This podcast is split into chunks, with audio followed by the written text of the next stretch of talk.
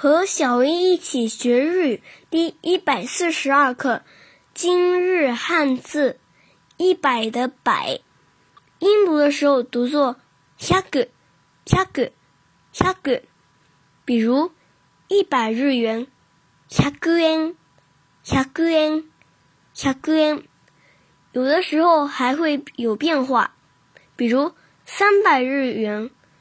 300元300元三百元，三百元。大家有没有发现这里的 h a 变成 b a c 呢？再来看日百六百日元，六百元，六百元，六百元。这里的 h a 是变成 b a 想学习更多汉字的朋友们，可以加入日票物语支持星球一起学习。